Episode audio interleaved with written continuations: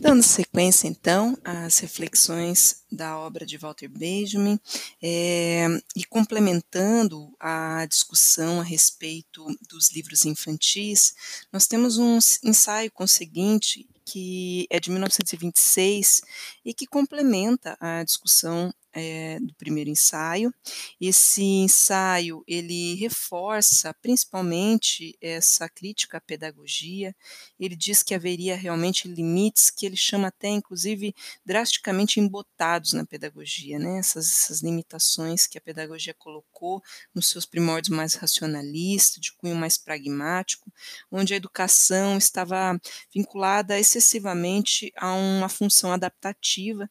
e que, portanto, para Walter Benjamin é, não avançava numa compreensão a respeito da infância e essa, essa leda, lê do engano, né, de que a gente poderia adaptar a realidade à infância, ignorando que a própria criança adapta a realidade nos seus moldes. Eu vou ler então alguns trechos logo do início do ensaio para que a gente faça essa amarração a respeito dos livros infantis e compreenda então a perspectiva principal defendida por Walter Benjamin a respeito de como a criança se a,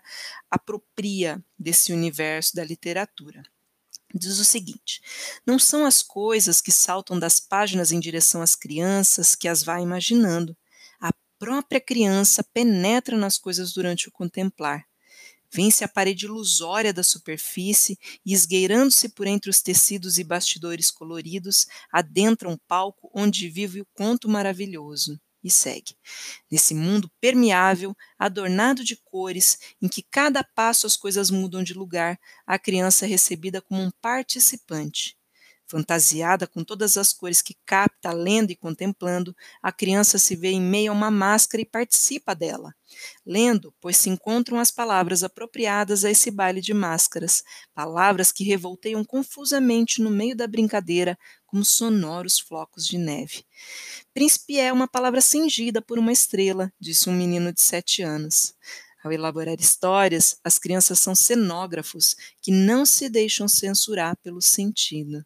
ou seja, por esse universo de sentidos que o adulto tenta atribuir à realidade, pois a criança, ela cria os seus sentidos e, aliás, extravasa o mundo dos sentidos pelo universo sensório, afetivo, né? E eu te, até diria sensitivo, se a gente quiser pensar um pouco nessa leitura benjaminiana, né?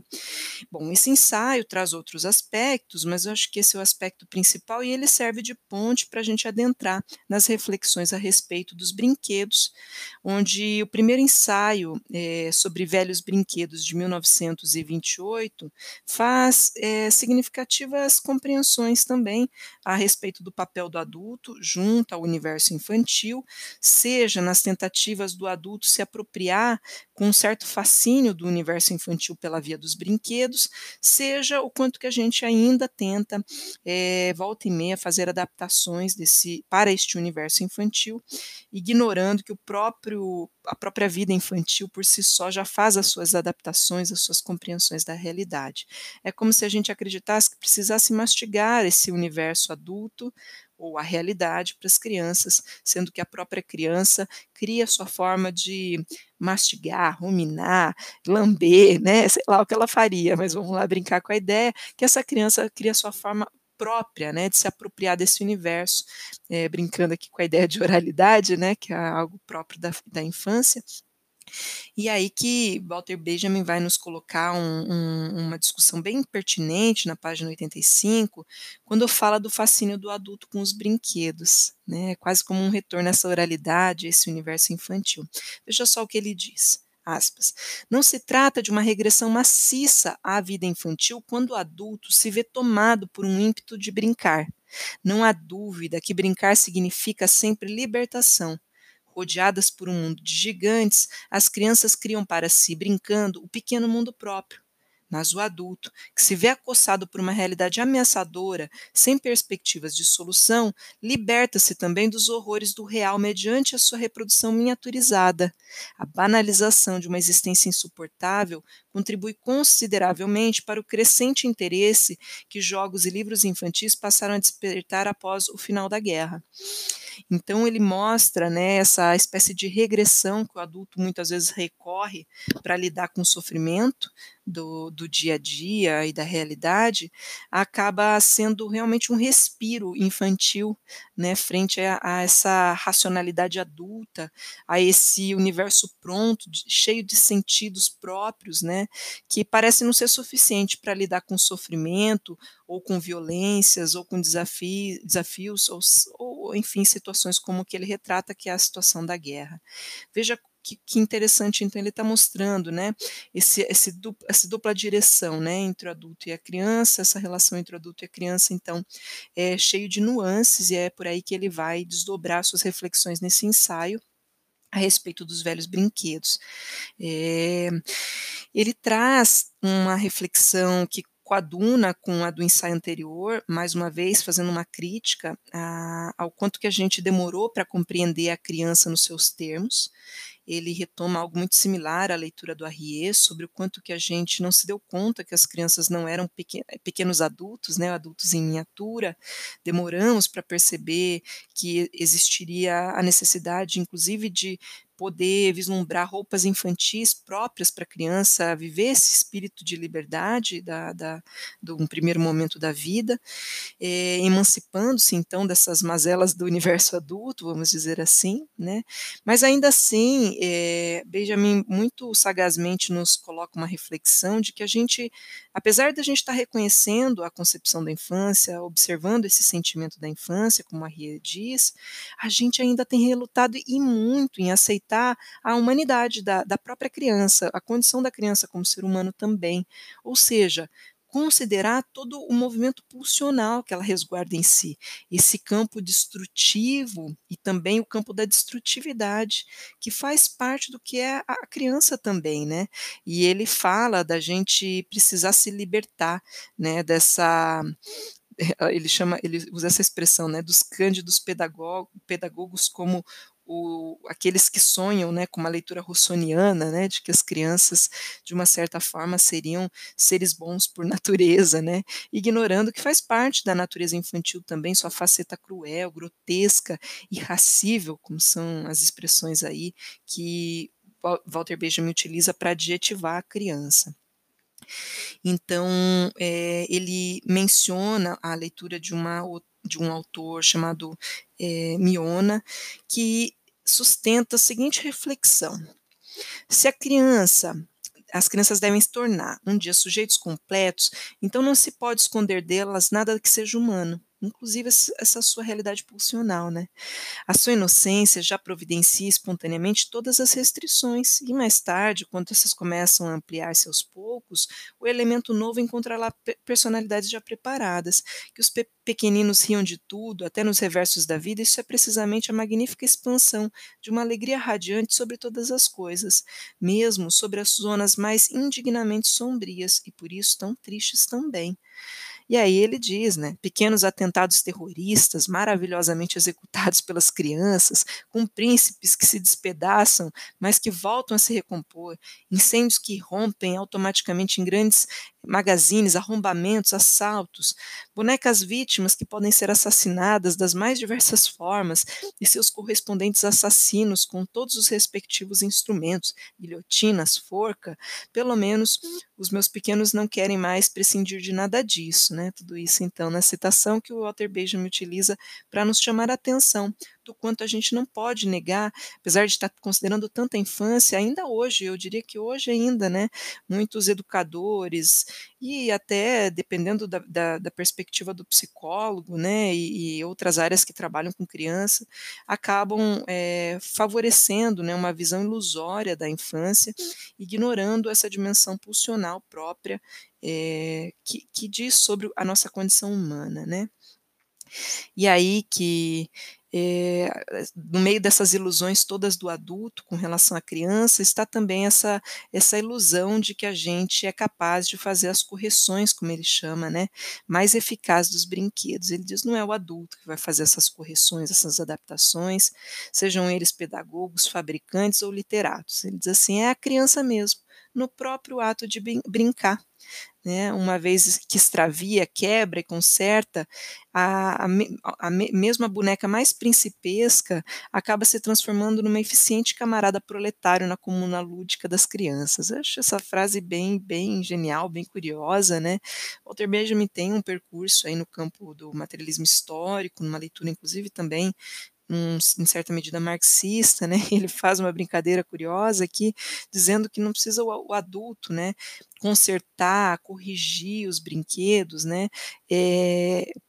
frente à, à, atividade pulsional agressiva da criança, porque a própria criança faz os seus atos de reparação, de ressignificação, ela própria, no brinquedo que ela quebrou, ela é capaz de atribuir novos sentidos e novas funções àquele brinquedo, sem que o adulto precise é, adentrar esse universo, intervir nesse universo, munido das suas supostas técnicas né, de, de, de correção, de ajuste, de produção de sentido. Enfim, é quase quase como um elogio realmente à capacidade criativa, inventiva das crianças e a uma certa relativa autonomia que a criança tem com seus brinquedos, assim como ele mostra que a criança também tem uma certa autonomia na apropriação da literatura. Né? Bom, é, a partir disso, então, podemos percorrer o próximo ensaio, que é de 1928, intitulado História Cultural do Brinquedo, em que ele mostra ah, o, o, histórico da construção dos brinquedos. Ele, com essa historicização, eu vou fazer um empréstimo do início do ensaio anterior, onde ele, ao analisar uma exposição de brinquedos no Museu de Berlim, é, ele analisa brinquedos ali que datam ali entre século XVIII e século XIX, é, um, um, conjunto então de brinquedos que era propriedade de uma família local bem antiga da região ali de Berlim onde estava sendo exposto. Ele cita desde soldadinhos de chumbo até marionetes berlinenses e vai é, tentar fazer um resgate histórico para mostrar essa história cultural do brinquedo. Ele diz que no século XVIII é muito significativo que a gente perceba o quanto que os precursores da produção e do comércio dos brinquedos era, era de ordem é, ou de origem de uma, uma indústria, não, chamaremos de indústria, tá? Chamaríamos mais, na verdade ele está falando de uma história artesanal do brinquedo. Ele mostra que a confecção desses brinquedos estavam muito mais vinculadas ao contexto de fábricas ou, ou lojas de marcenaria, de ferragem, ou mesmo lojas de enfeite, comerciantes de enfeite e inclusive comerciantes de confeitarias, na verdade, né? Fala assim que era muito comum, inclusive, imagens de boneca de açúcar ou de resina que eram vendidas em confeitarias. Então, tanto a confecção, a produção quanto a comercialização adivinha de fábricas não especializadas né? E por isso, uma boa parte desses brinquedos mais antigos, entre século XVIII e início do século XIX, ainda eram brinquedos que traziam um pouco desses traços artesanais né, de fabricação doméstica rudimentar e que vai, obviamente, cair por terra quando a gente vê o processo de industrialização e a especialização na produção e comercialização dos brinquedos de caráter mais industrial né, e relativamente mais padronizado. Então, é, ele nos coloca a ideia de que até o século XIX a gente ainda tinha que se haver ali, né, com esses brinquedos é, que não estavam vinculados a oficinas especializadas, então tínhamos essas oficinas não especializadas, como ele chama. Isso dava um caráter muito único aos brinquedos, né? Ele tinha esse, esse cunho mais secundário das oficinas manufatureiras, tinha um estilo, uma beleza muito própria. Então, se você analisar esses brinquedos mais antigos, você consegue identificar essas especificidades do brinquedo. É, o que ele coloca também como algo bem bem significativo dessa história do brinquedo é que como era muito é, singular o brinquedo e a produção desses brinquedos exigia mais, materiais de mais de um tipo de manufatura, isso tornava também o brinquedo muito caro não só de difícil acesso, mas também de difícil distribuição especializada. Você não achava uma loja de brinquedos, por exemplo, né? E, e aí que ele vai mostrando para gente que aos pouquinhos alguns marcos vão favorecendo o avanço na direção de um processo industrial dos brinquedos. Entre eles está o início da, do, da convocação, vamos chamar assim, quase convocação, né, dos artistas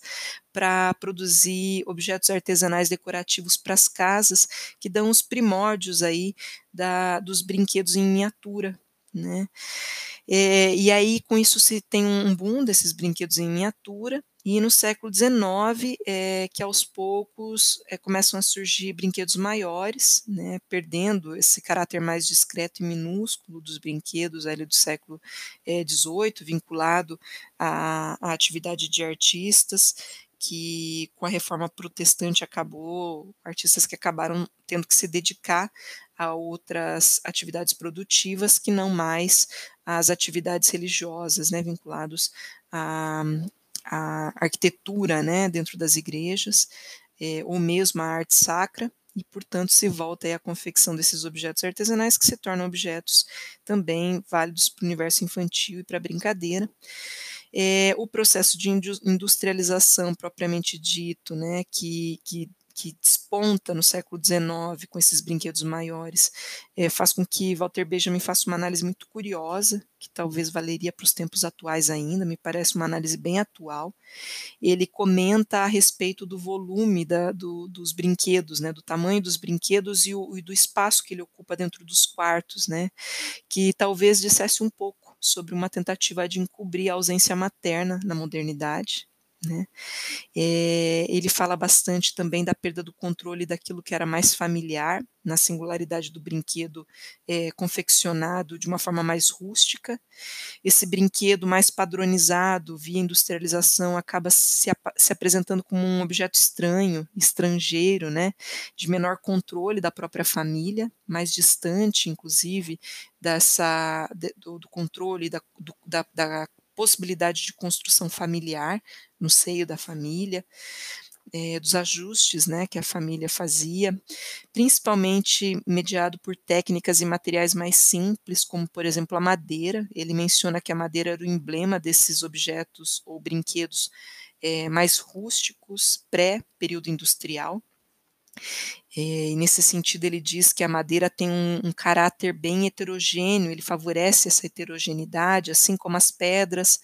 o papel, né, a, a alguns materiais, então, em específico, que são materiais mais simples e que favorecem né, uma ampla gama de construções possíveis, bem heterogênea. E ele diz assim, ó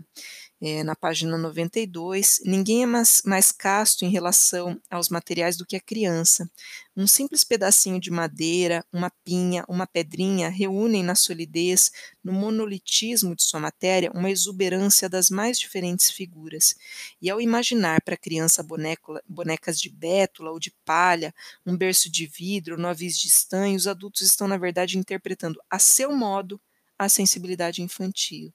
Madeiras, ossos, tecidos, argila representam nesse microcosmo os materiais mais importantes, e todos eles já eram utilizados em tempos patriarcais, quando o brinquedo era ainda a peça do processo de produção que ligava pais e filhos. Então, veja, ele está falando da importância do brinquedo e, e do, do, quanto que o brinquedo era o mediador na relação do pai e filho. Né? Ele tinha esse cunho, obviamente, mais artesanal, ganhava uma modela, modelação mais heterogênea possível, acabava sendo uma peça produzida entre pais e filhos, né, ou aquilo que o pai acaba adquirindo, comprando, né, encomendando, né, junto a um artesão e, portanto, acabava tendo uma relação muito singular, né, favorecendo uma relação muito singular entre pais e filhos. E aí que a falsa simplicidade do brinquedo moderno, né, na modernidade industrial, é, traz esse distanciamento dessa relação ou é dessa função de mediação. Lá na página 86, na, na, no ensaio anterior, guardo para falar aqui porque acho que tem uma relação, ele diz o seguinte, que eu acho que é bem curioso essa citação também. Ó, a melindrosa silhueta das figuras laqueadas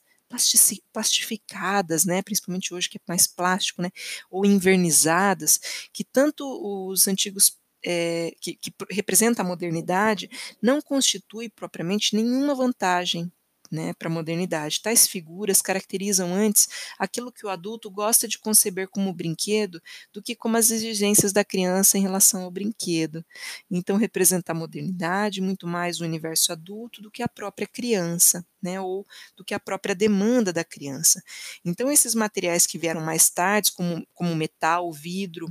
e o alabastro, ou mesmo a, a laca, né, seriam é, é, materiais aí que, que traz um certo luxo, né, que se aproximam muito mais do, de, um, de, uma representação da modernidade e de um universo mais adulto e até diz um pouco sobre essa concepção mais adulta da própria infância, né? Ele, ele chega a citar o seguinte, né, aspas aí, Conhecemos muito bem que alguns instrumentos de brincar arcaicos, que desprezam toda a máscara imaginária, possivelmente vinculada à época dos rituais, como bola, arco, rodas de pena, pipa, são autênticos brinquedos. Quanto mais autênticos é, são para as crianças e menos parecem autênticos aos adultos, né? Então ele tem que ser atraente às crianças e não aos adultos, né? Quanto mais distantes estão dos brinquedos, do, do, do, do ato de brincar, né, mais próximo do adulto está, né, mais se desvia se esses instrumentos estão vinculados a esse fetiche, né, do brinquedo, do brinquedo industrializado, mais se desviam da brincadeira viva, né? Então é bem interessante essa análise que ele faz, uma espécie de atração né, do brinquedo industrial, que diz muito mais sobre um, um fetiche do adulto do que sobre uma relação da criança é, é, é, com o brinquedo vivo, né, com, com essa vivacidade do brincar. ele fecha, né, falando um pouquinho nesse ensaio ainda, que não se pode explicar a realidade ou o conceito do brinquedo a partir tão somente do espírito infantil isolado, apesar de toda essa crítica que ele vai fazer. É, isso porque, obviamente, todo brinquedo representa de alguma forma uma cultura sob o qual a criança está imersa. Né? E veja que, que legal, tem tudo a ver com a leitura da sociologia da infância. Né? Nós falamos da importância de reconhecer as culturas infantis, mas perceber que as culturas infantis sempre partem de uma cultura macro maior ou anterior que atravessa a criança, que é a cultura do adulto. Ainda que a cultura da criança infantil não deva ser imediatamente ou principalmente ou pura e simplesmente modelada pela cultura adultocêntrica do adulto. Né? Então, é reconhecer a, as culturas infantis nos termos que as crianças são capazes de, de colocar, né, para a produção de uma cultura própria da infância, mas obviamente que essas culturas infantis elas representam uma cultura anterior, a cultura do adulto também, né? Esse espírito infantil isolado não existe e o brinquedo também representa isso. Isso que ele vai chamar aspas de mudo diálogo entre a criança e um povo, e o povo, né, ou a cultura no qual ela está imersa. E é esse mudo diálogo que a criança tenta decifrar com a produção de sentidos, de afetos na relação com o brinquedo e com a brincadeira. Né? Então veja, bem legal essa reflexão do Walter Benjamin, tem tudo a ver com o que a gente está discutindo em aula. Bom, seguindo para os próximos ensaios, temos um ensaio ainda chamado Brinquedo e Jogos, Observações Marginais sobre uma obra monumental de 1928, é, onde ele fala um pouquinho aqui, né, do, dessa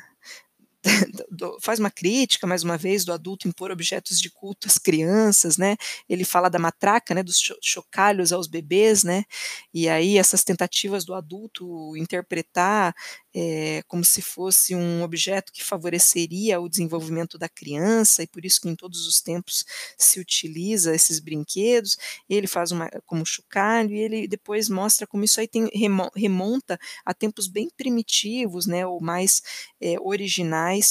e diz um pouco né, sobre a, a, simbologia né, do chocalho como um uso contra os maus espíritos, e que eu acho bem interessante essa menção a, a, a esse tipo de brinquedo, né, ou de, de, instrumento que a gente acaba oferecendo às crianças. É, E aí que a gente acaba com essa coisa, né, do adulto impor objetos de culto às crianças que não necessariamente fazem parte do universo infantil. E apesar disso, a criança teria uma certa liberdade de recusar esses objetos de culto que a gente impõe a elas, e tem inclusive uma liberdade de se apropriar desses objetos pela força da imaginação nos seus termos, né, tornando assim os brinquedos é, não, não tanto é, determinados por si só, mas pelas necessidades que a criança tem dos, do, do, do, com o brincar, junto ao brincar, né? E aí que ele analisa, então, quanto o brinquedo é condicionado pela cultura e pela economia, e faz toda uma discussão nesse sentido que é bem pertinente, mas que eu acho que o, o núcleo desse ensaio, que é bem curtinho, é a menção é, que diz um pouco até sobre essa questão mais arcaica, original do chocalho, né, ritualmente utilizado para espantar os, os, maus olhares, né, os, o mau agouro, que, que seja, né, e aí que ele vai para falar um pouco dos jogos infantis, sempre marcado por ritmos e regras, e que na análise que ele vai fazer está sempre inspirado nos ritmos primordiais, né, e um pouco nessa leitura freudiana, né, da, da lei de, ou da compulsão à repetição, né, dessa lei de repetição que opera sobre uma o Christopher Church, até puxando um gancho que faz uma análise bem curiosa sobre a, a, construção da cultura, a origem da construção da cultura está justamente na nossa tentativa de dominar o nosso medo frente à natureza e, e ao sobrenatural, e para isso a gente cria né, uma ritualização simbólica, mediado por instrumentos, que favorece um pouco dessa ritual de compulsão, né, numa repetição que visa a produção de sentidos e as possibilidades de controle daquela realidade. E veja, isso tudo diz um pouco sobre uma, um funcionamento quase que primordial da cultura, é, operada pelos homens, que produzem, obviamente, a cultura.